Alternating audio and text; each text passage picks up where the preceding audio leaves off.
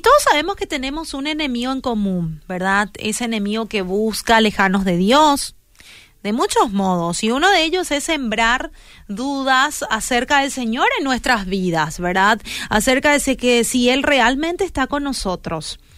Y con ese engaño, desde el principio, por ejemplo, hizo que Eva dude de Dios. Y hoy en día es el enemigo sigue usando esa misma estrategia y aprovecha toda situación para que desconfiemos de Dios. Así que el principal elemento del enemigo para engañarnos es eh, la duda, sembrar esa duda. En Génesis 3.1 dice, pero la serpiente era astuta, más que todos los animales del campo que Jehová Dios ha hecho, la cual dijo a la mujer, con que Dios os ha dicho, no comáis de todo árbol del huerto. Así que no caigas en su trampa. Yo sé que en alguna ocasión de repente habrás dudado de Dios. Y es probable que sí, porque no viste alguna respuesta a tu oración, o de repente pasaron cosas que, que no esperábamos, o en vez de soluciones solo se presentaron muchas complicaciones. Todos en algún momento hemos dudado. Y cuando estamos pasando por eso, cuando dudamos, debemos recordar solo las promesas de Dios.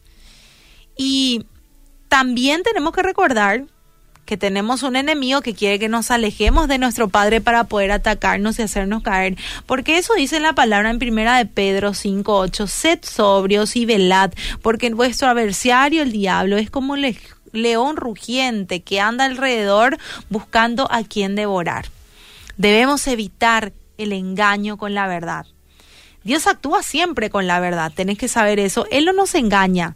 Así que debemos permanecer en su palabra y en comunión con Él para no caer en las trampas del enemigo. Si descuidamos la, la verdad, sin duda el enemigo va a aprovechar para sembrar duda, pero si nuestra fe crece y se aferra a quien es Dios, no vamos a caer en esa trampa. En Juan 8:31 dice, dijo entonces Jesús a los judíos que habían creído en él, si vosotros permaneciereis en mi palabra, seréis verdaderamente mis discípulos y conoceréis la verdad y la verdad os hará libre. Así que cuando pases por el valle de sombra, recordad quién está a tu lado. Y, si la enfermedad te aqueja, ¿quién es tu sanador? Si te falta algo, ten presente también quién es tu proveedor. La única forma de poder vencer a ese enemigo que día tras día está alrededor de nosotros, queremos alejar al Señor, es con su palabra, ¿sí? Con la palabra de Dios, orando, estando en una relación íntima con Él. En Salmos 16.5 David decía, Señor, solo tú eres mi herencia, mi copa de bendición. Tú proteges a todo lo que me tú proteges todo lo que me pertenece. La tierra que me has dado es agradable qué maravillosa herencia.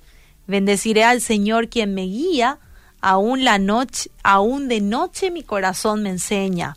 Sé que el Señor siempre está conmigo, no seré sacudido porque Él está aquí a mi lado. Y qué lindo salmo para poder repetirlo, ¿verdad? Cuando te entra la duda, puedes repetir, puedes decir que Él cuida de todas las cosas que vos tenés, ¿sí? Que Él cuida de tu corazón, que enseña a tu corazón, que Él está a tu lado. Hoy es tiempo de vencer las mentiras por la verdad. Hoy es tiempo de volver a Dios.